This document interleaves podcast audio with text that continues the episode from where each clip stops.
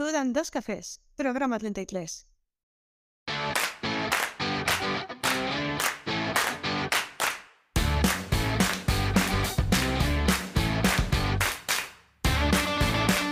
Buenos días oyentes culturetas y bienvenidos a Cultura en dos cafés, el podcast semanal en el que hablamos de cultura preta por ter y de guerrilla.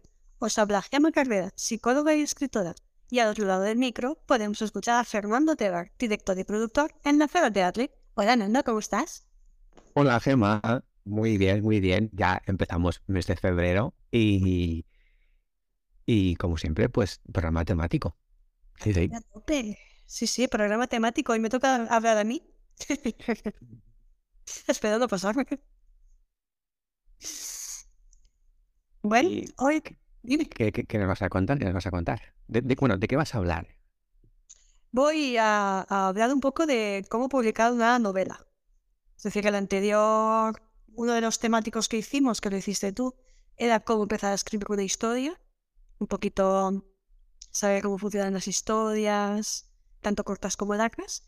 Y yo, pues, con un poquito con mi experiencia, voy a explicaros un poco el proceso de cómo publicar una novela. Ah, Bueno, yo, yo también estoy en camino, ¿eh? De publicar mi Ah, es libro. verdad. Es verdad. Sí, sí, estoy en camino. De hecho, ya está ya ahí. No quiero Ya está bien. O se habla de mi libro o me voy. Tenía que darle al botón. Hoy tenía que salir ese meme, sí, hoy tenía que salir ese sonido.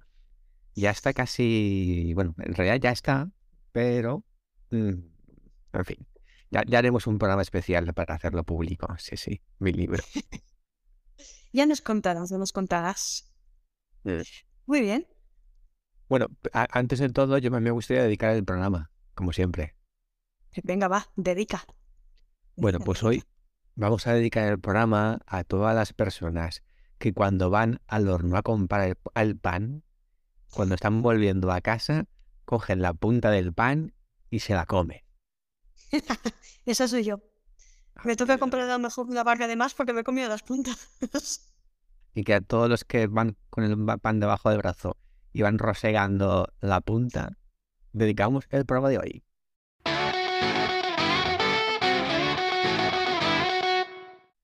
Y ahora sí, y más vicios. vale, pues os comento un poquito. ¿Cómo publicar una novela? Eh, os voy a comentar un poco cómo escribir un poco la novela, un poco por encima. eh, la importancia de registrar una propiedad intelectual y luego la búsqueda de editoriales, cosa difícil. ¿Vale? ¿Cómo publicar una novela? Primero de todo, escribe la novela. Primero tenemos que tener la, bueno, la novela, historia, relatos, lo que queráis, ¿vale? Yo os voy, voy a hablar siempre de novela, pero eh, se puede aplicar un poco en todos los formatos que queráis, eh, guion de teatro, lo que queráis. ¿Cómo empezamos a escribir una historia? ¿Cómo el funcionamiento, los tips de cómo escribir una historia? Lo hemos visto ya en el episodio 31. Si no lo habéis visto, os recomendamos que lo veáis. Muy interesante. Era un temático de aquí Fernando. que lo escuchéis. que lo escuchéis, lo escuchéis, lo escuchéis. ¿Qué tipos de escritura, eh, bueno, aparte de, tipo de novela que nos guste más o menos, fantástica, histórica, novela negra, un poco a la hora de escribir eh, nos podemos dividir, entre comillas, en dos tipos de, escritura, tipo brújula o tipo mapa. No sé si sabéis cómo funciona. La escritura tipo mapa eh, se recomienda sobre todo para los escritores que somos noveles que estamos empezando. La escritura tipo mapa, como el nombre indica, es hacerse un mapa mental, también eh, recomendamos escrito, que es el camino de la historia con los puntos importantes. Es decir, dónde va a empezar tu historia, dónde va a terminar y crear un poquito el camino por dónde van a desarrollarse los personajes, cómo van a ir ciertos puntos de la historia los escritores que a lo mejor ya llevan más tiempo y tienen más experiencia, a lo mejor pueden preferir el, el tipo brújula. ¿Vale? ¿Cómo funciona el tipo brújula? El tipo brújula es lanzarte a la aventura. Lanzarte a la aventura mm, dejas que los personajes se desarrollen solos, la historia se desarrolle sola, porque al final un poco eh, pensamos que la creatividad es mm, dejar que todo fluya y que todo vaya solo. yo sí que recomiendo que, aunque seamos muy de tipo brújula, porque yo soy bastante de tipo brújula, me gusta mucho dejar que la historia se desarrolle sola, eh, me gusta siempre tener un pequeño mapa esquemático mental o físico de cómo va a desarrollarse la historia. Porque si no puede que llegues a un punto, bien que te estanques porque la creatividad ya no sabes por dónde tirar, o bien que empieces a divagar y llega un momento que no tiene ni sentido la historia. El tipo mapa es este que sale en las películas que tienes la pared llena de fotos y con hilos unidas las fotos, ¿no? Que vas uniendo con, con un hilo de lana. Por favor. bueno, eso para los asesinos en serie va bien. Pero sí, al, al tipo mapa lo puedes hacer así. Bueno, es, eh, realmente serían los mapas mentales, ¿no? Que incluso hay software que te hace mapa mental. Sí. Que bueno, un día hablaremos de lo que es un mapa mental, es muy interesante. Yo no, no soy muy aficionado porque me costaría más tiempo hacer el mapa mental que realizarlo. Sí, sí, Pero sí que es verdad que muchos, yo por ejemplo, eh, pienso, me pasa un poco como a ti, el hecho de tener que sentarme a hacer un mapa mental de lo que quiero escribir o de cómo va a ser la historia, me hace pensar que como que la historia pierde creatividad. Pero realmente sí que es verdad que si te lanzas sin ningún tipo de mapa y empiezas a escribir, a escribir, a escribir, va a llegar un punto que mm, a lo mejor muy bien no sabes por dónde estás yendo porque te has lanzado un poco a la piscina sin tener un camino un poco escrito. Sí, bueno, yo cuando escribí la guía, el, mi libro, cuando escribí, bueno, es una guía, eh, como no es un hilo argumental, pero sí que me hice los capítulos, me escribí los títulos de los capítulos, que es como una manera de, de qué quiero hablar, y a lo mejor pues un día escribía el capítulo 2 y al día siguiente el 8, porque eran temas diferentes. Porque es verdad que hay veces que estás más inspirado para una cosa que para otra. Sí, sí, sí. En las novelas pasa un poquito igual. A lo mejor de repente te viene una idea muy buena que dices, guau, pero es que esto tiene que salir al final del libro. Bueno, pues tú la escribes en ese momento, lo que tú dices, y la dejas apartada, es decir, tú te apuntas para más o menos en qué parte del libro la quieres, pero la escribes en el momento. Al final sí que hay que aprovechar los momentos de creatividad. Eh, aparte del tipo de escritura importante, eh, sobre todo en novelas en las que metemos muchísimos personajes, Esquematizar los personajes, personalidad un poco de cada personaje, que no se nos pierda la personalidad eh, del personaje en sí. Es a lo mejor los primeros capítulos es tímido, de repente lo hemos cambiado a una personalidad más extrovertida, de repente vuelve a ser tímido, es decir, que tenga una continuidad. Sí que es verdad lo que tú comentabas en el, en el otro episodio temático, que es importante hacer un arco del personaje. Es decir, por ejemplo, un personaje que es al principio más tímido, se va abriendo durante todo el libro y al final del libro es súper extrovertido y tal. Hay un cambio y un arco del personaje, pero que lleve una continuidad y una estabilidad más o menos. Eh, el físico, qué relación, esquema también de qué relación hay entre los personajes. Si son hermanos, si son parejas, si son archienemigos mortales de toda la vida.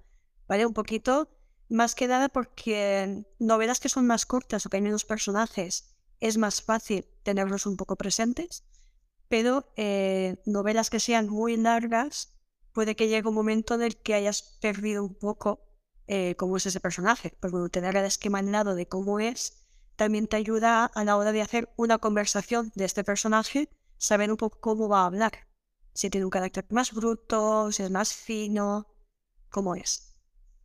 Vale, ya tenemos un poquito nuestra historia, eh, la movemos, la hacemos, tardamos el tiempo que tengamos que tardar y la terminamos. Eh, recomendación, no leer muchas, muchas, muchas veces tu novela, porque siempre vamos a encontrar algo para cambiar.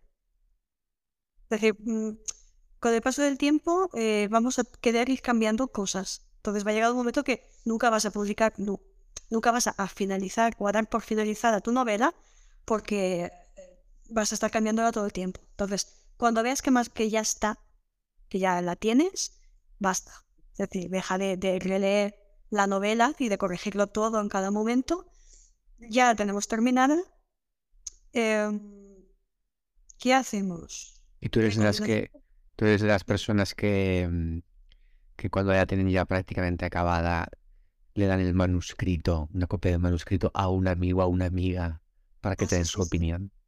Sí, sí. Mi lector cero, y va, le dedico también el programa, mi lector cero es Gaby. que tú lo conoces, Gaby es mi lector cero. Y luego mm, la, la, la superiora, la lectora prima superiora es la mamá. Vamos, ella es... Porque además mi madre devora libros. Es una barbaridad, es que le puede dar el libro más gordo del mundo, que como le enganche, en dos días se lo ha pulido, porque le encanta. Entonces, eh, yo tengo mis dos lectores base ahí. Que son críticos, ¿no? Sí, sí, son críticos. Es decir, los, los tengo elegidos porque son críticos. Si me tienen que decir, oye, esto cambiarlo, esto tal, esto ten en cuenta que no sé qué. Si me he equivocado en algún momento alguna cosa, me lo corrigen enseguida. Entonces me, me viene muy bien, pues son críticos. Mamá, a pesar de ser mamá, no es la típica de, ay, qué bonito, qué bien, dos palmaditas en la espalda y a tu casa. No, no, mamá me dice, pues mira, yo me gusta, porque además mi madre también, le, el estilo de novela que le gusta son el estilo que escribo yo, que es novela negra, mi madre le gusta muchísimo, eh, Camila Lackberg, todo este novela negra. Entonces es más, es crítica porque como he leído tantas, eh, me ayuda también bastante a meterme un poquito pues, en algunas ideas. Así que sí, sí, yo tengo mis lectores cero.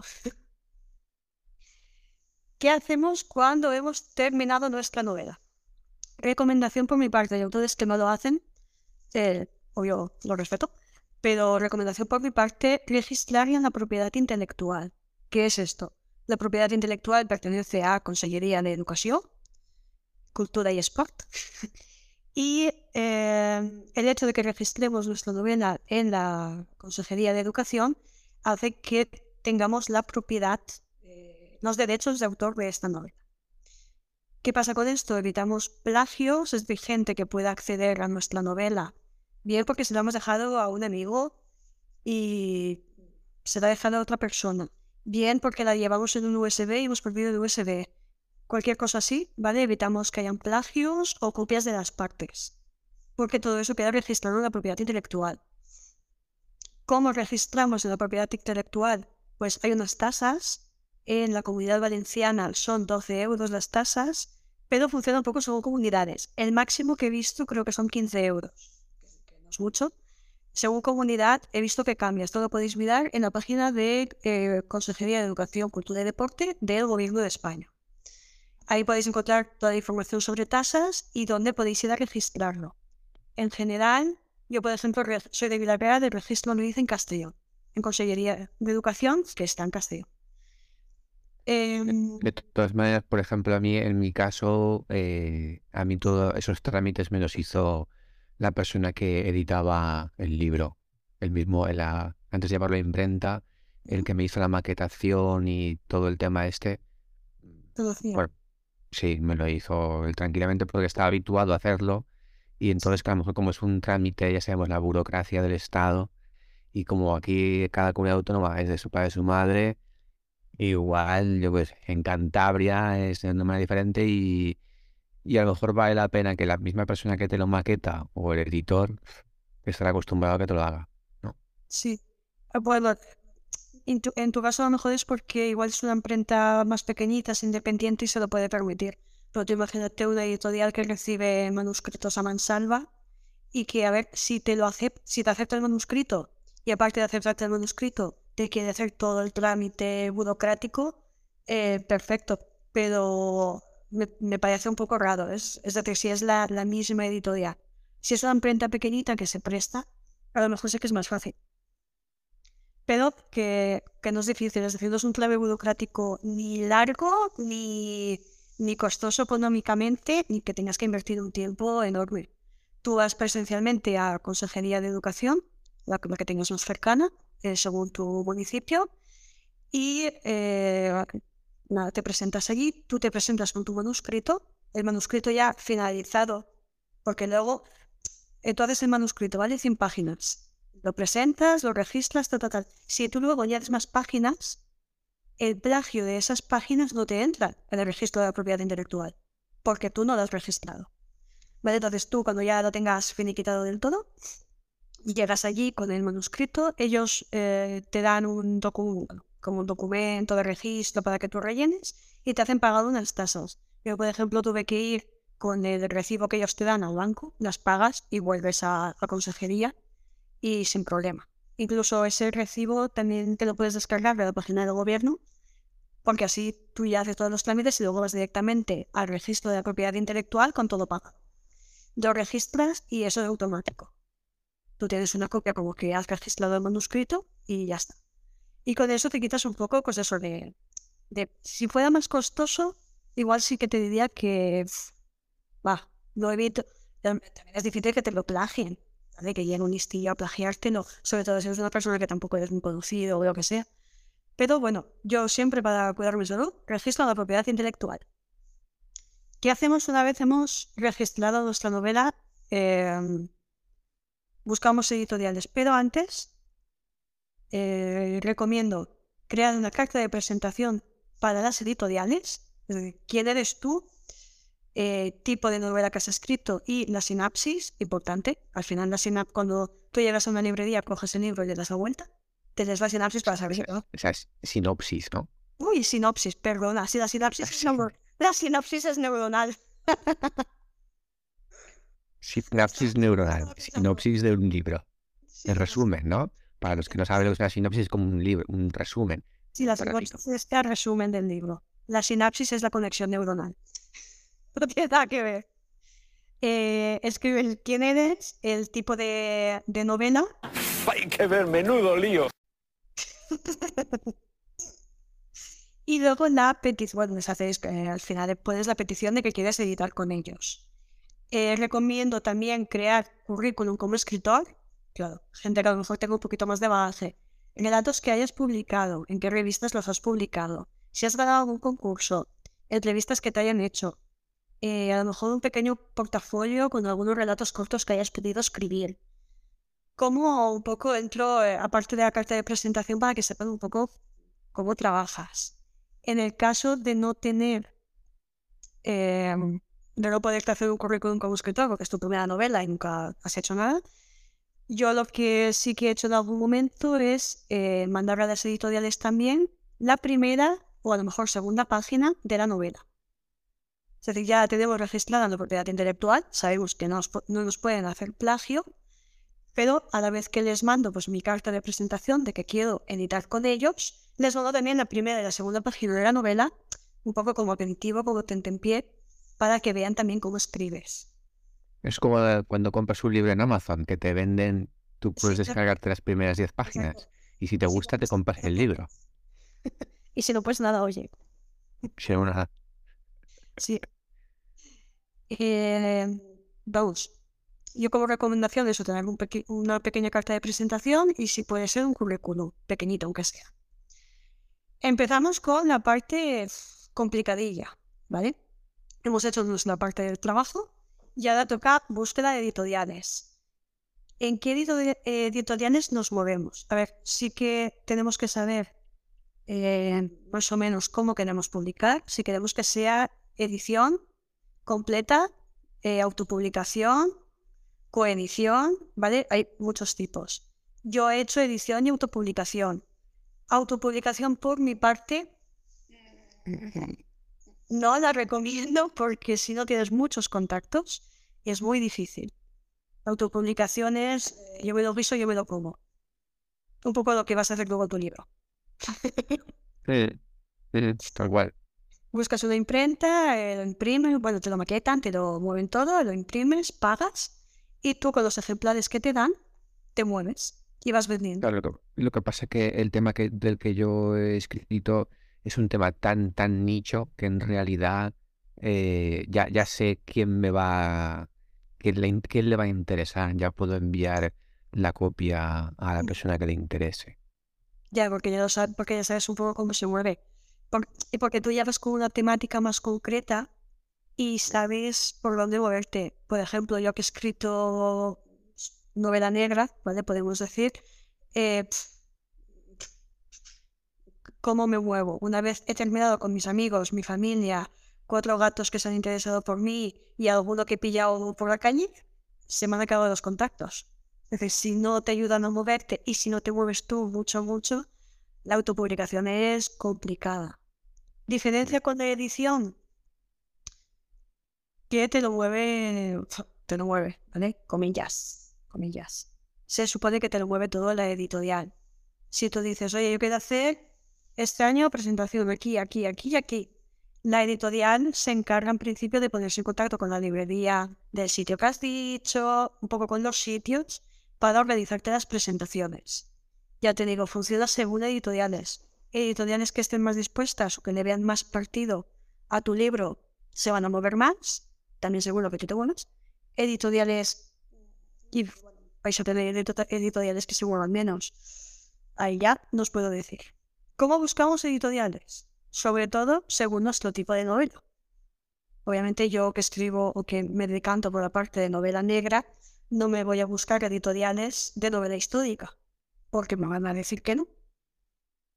Entonces, em, en Google, buscad editoriales de el tipo que sea. Si sois de novela histórica, editoriales de publicación, novela histórica. Y todas las que os salgan, empezad a, buscar sus páginas web, sus contactos por correo electrónico y contactéis con ellos. Carta de presentación, quiénes sois, qué queréis de ellos y muchas gracias y a esperar la respuesta. ¿Qué es lo más fácil que pase? Que nos contesten nunca. Lo medianamente fácil que pase, que os digan que no. Y lo complicado, que os digan que sí. lo complicado es que te digan que sí. Recomendación en editoriales. Yo como escritora principiante, ¿vale? Eh, búscate editoriales pequeñitas editoriales un poco de las ciudades, un poco en las que os movéis, que sepáis que podéis ciudades más o menos, eh, podéis tener más, más movimiento. Em, pequeñitas, ¿por qué? Porque si tú le mandas a Editorial Planeta tu manuscrito, pues igual está el último de la cola.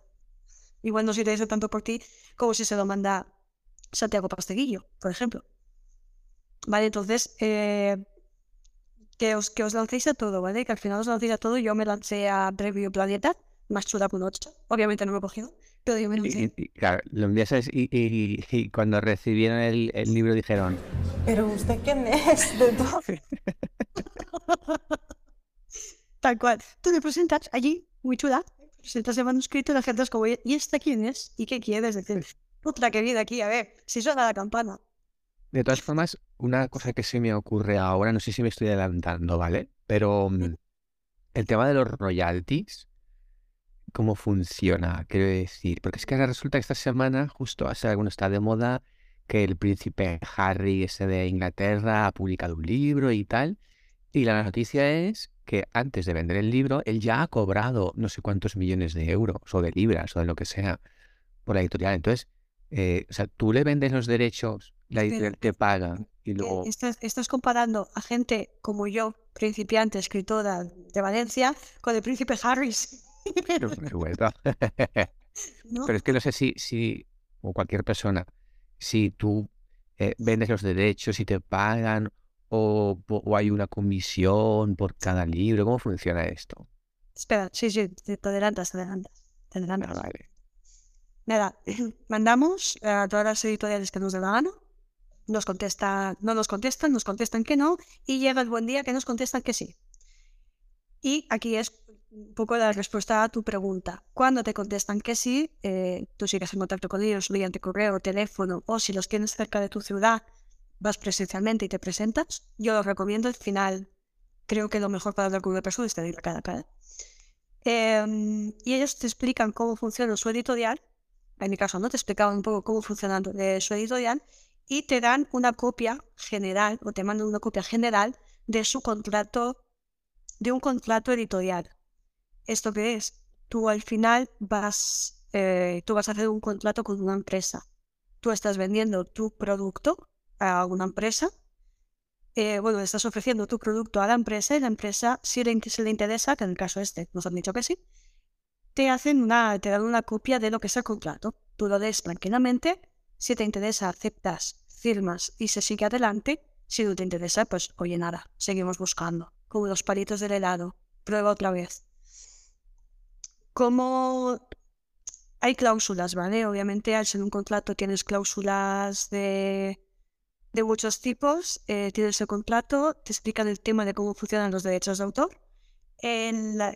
El derecho de autor de ese libro durante el tiempo de contrato pasa a ser de esa, de esa editorial. Es decir, tú has escrito el libro, pero el derecho de autor durante, pues si el contrato son dos años, los tiene la editorial. En el- por ejemplo, si en el caso de que te plagiaran el libro una vez tú ya lo has publicado con esta editorial, en vez de moverte tú a título propio mm, buscando responsables, lo que haces es que hablas con tu editorial y dices, "Oye, que nos han plagiado esto. Y es la editorial quien empieza a moverse, a investigar y todo, que es a la que le interesa al final. Cláusulas de la editorial, cómo funcionan las primeras tiradas, qué es la primera tirada. Em, por ejemplo, ¿vale? Os leo un- un trocito de un contrato editorial. La editorial X se compromete a la publicación de una primera tirada de 400 ejemplares. A partir de la presentación, la editorial se compromete a tener un stock de libros suficientes para su distribución. ¿Esto qué es? Eh, ellos sí que te piden que la, la primera tirada tengas una venta de X libros. Porque al final, pensad que la editorial ha hecho una inversión de dinero que tiene que recuperar. Porque tú en, en- la autopublicación, ¿vale? Tú sí que pagas por tus libros, te los llevas a tu casa y los vendes como te da la gana.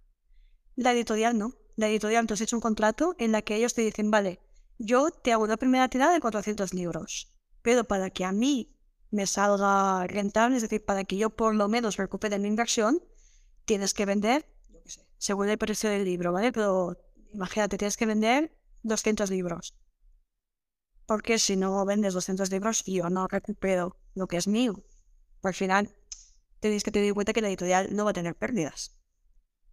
Te pueden dar un plazo, un plazo, ¿vale? Decirte, en el plazo de, lo que sé, échale un año, año y medio, tienes que haberme vendido esto, que es el plazo que yo necesito para recuperar la inversión.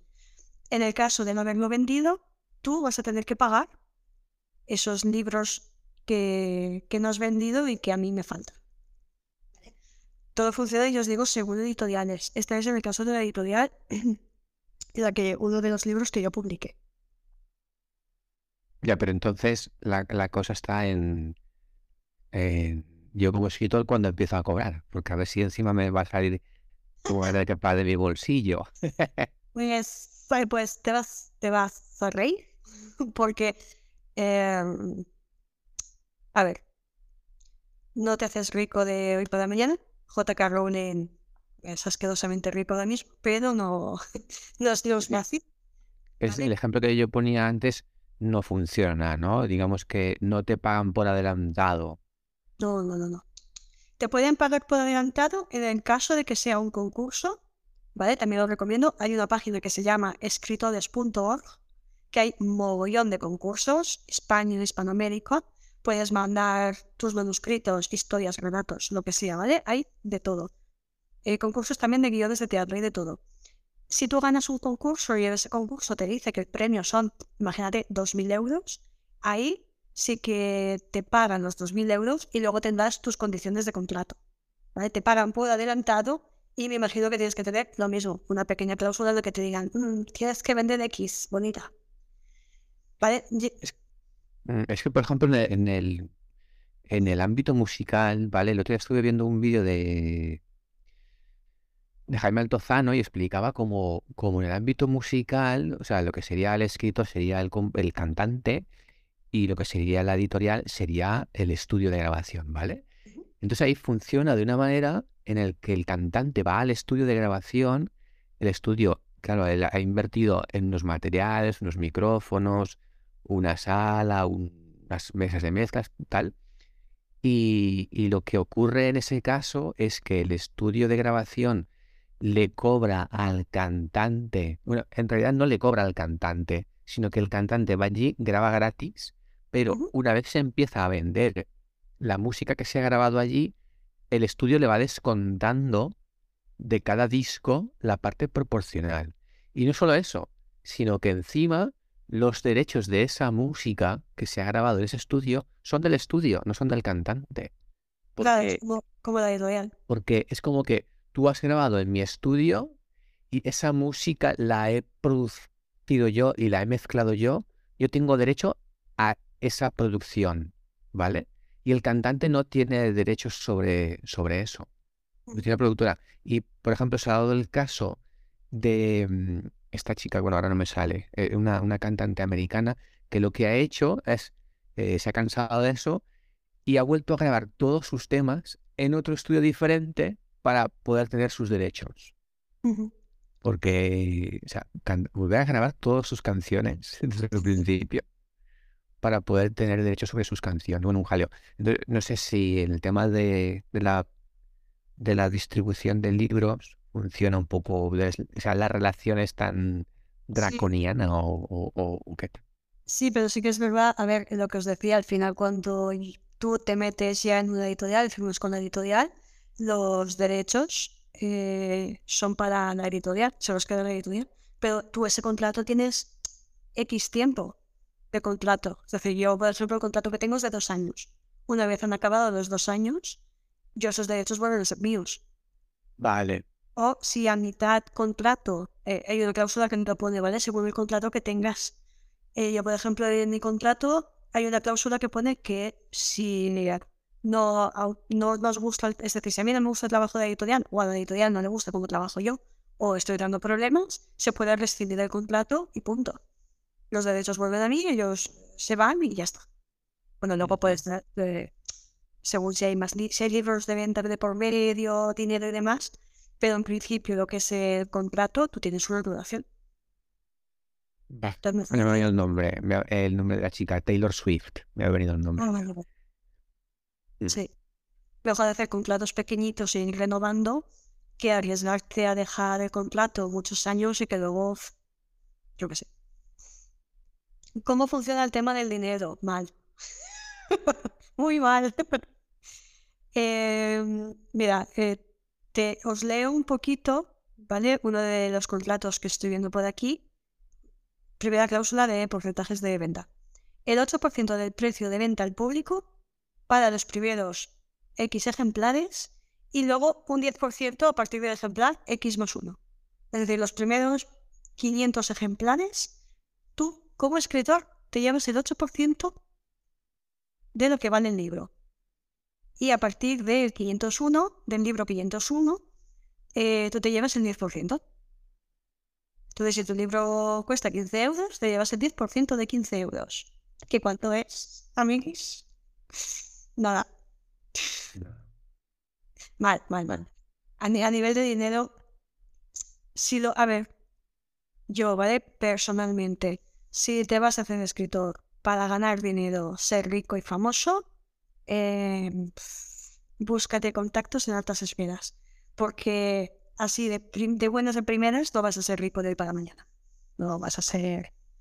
Entonces, eh, yo en mi caso escribo porque me gusta escribir público, porque me gusta publicar. Sí que es verdad que estoy un poco ocupada últimamente tanto en escribir como en mover los libros, porque, bueno, eh, aventuras en Italia y todo el rollo, pero publico porque me gusta el, hecho de, de sacar los libros a la luz, de que hay gente que los lea, que los disfrute, que te diga que le gustan. El, el hecho de decir, oye, hay una editorial que me ha dicho que sí, me está publicando los libros. Es, a nivel personal es una satisfacción muy grande. Pero ya te digo, a nivel, la, la motivación es intrínseca, no extrínseca, no de fuera porque voy a ser rica y famosa. ¿Vale? Entonces, a nivel de dinero, tu pregunta. Y el tema de la cultura siempre va un poco por ahí, ¿no? Yo creo que también al fin y al cabo Sí, el trabajo en teatro también eh, te tiene que gustar mucho porque si no, si vas por dinero, desde luego duras dos días. no Tiene que ser algo vocacional que dicen, ¿no? El teatro, la literatura, la música, los cantautores. Todo lo que es arte y cultura, que al final me hace un poco de, gracia porque me parece muy irónico. Lo que más se mueve es el arte y la cultura. Al final, todo lo que son series de televisión, películas, música, todo eso es arte y es cultura. Y al final es lo que más se mueve y lo que más hace que la gente esté un poco en movimiento. Y sin embargo, es lo que, sobre todo cuando empiezas, obviamente, es lo que menos, eh, de lo que menos comes. Los que te mueres de.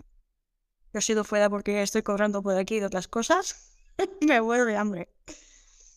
Eh, vale, ya nos han dicho que sí, hemos aceptado el contrato editorial y em, ya tenemos a alguien que empieza a movernos con los libros. el podcast terminaría aquí. Mm, ¿Qué hacemos después de, de aceptar el contrato editorial? Bueno, yo recomiendo hacer un calendario de presentaciones más o menos, tener más o menos claras los sitios, las librerías en las que queremos hacer presentaciones y eh, junto con la editorial trabajar juntos. Pero tú tienes que ser muy pesado con la editorial porque piensa que la editorial detrás tiene otras X, X escritores, X escritoras que también quieren mover sus libros. Entonces, cuanto más masticadito se lo des a la editorial, más fácil. Y, y poco más te puedo, os puedo contar. ¿Tú tienes preguntas, Ando? Interesante. Muy interesante. Sí, no, bueno, eso. El tema de, de, de cómo- de cómo funcionaba la relación Sí. económica sobre todo, porque bueno, ya te digo, estaba de moda y me ha sorprendido que este chico cobrara por adelantado y, Mm. y hombre, supongo que por ser quien es, pues ya se prevé un cierto número de ventas. Si te llama, si yo me llamara Fernando Pérez Reverte, probablemente también me pagarían por adelantado. yo fuera Santiago Posteguillo, pues yo sé que me pueden pagar por adelantado porque voy a tener ventas a mansalva. O si Bien. la escritora de Harry Potter, lo mismo. Es decir, te pueden, te pueden pagar por adelantado cuando las editoriales ya saben que vas a ser un boom. Y que vamos, y que vas a hacer ventas, no super ventas. Entonces, ahí en ese caso te pueden pagar por adelantado.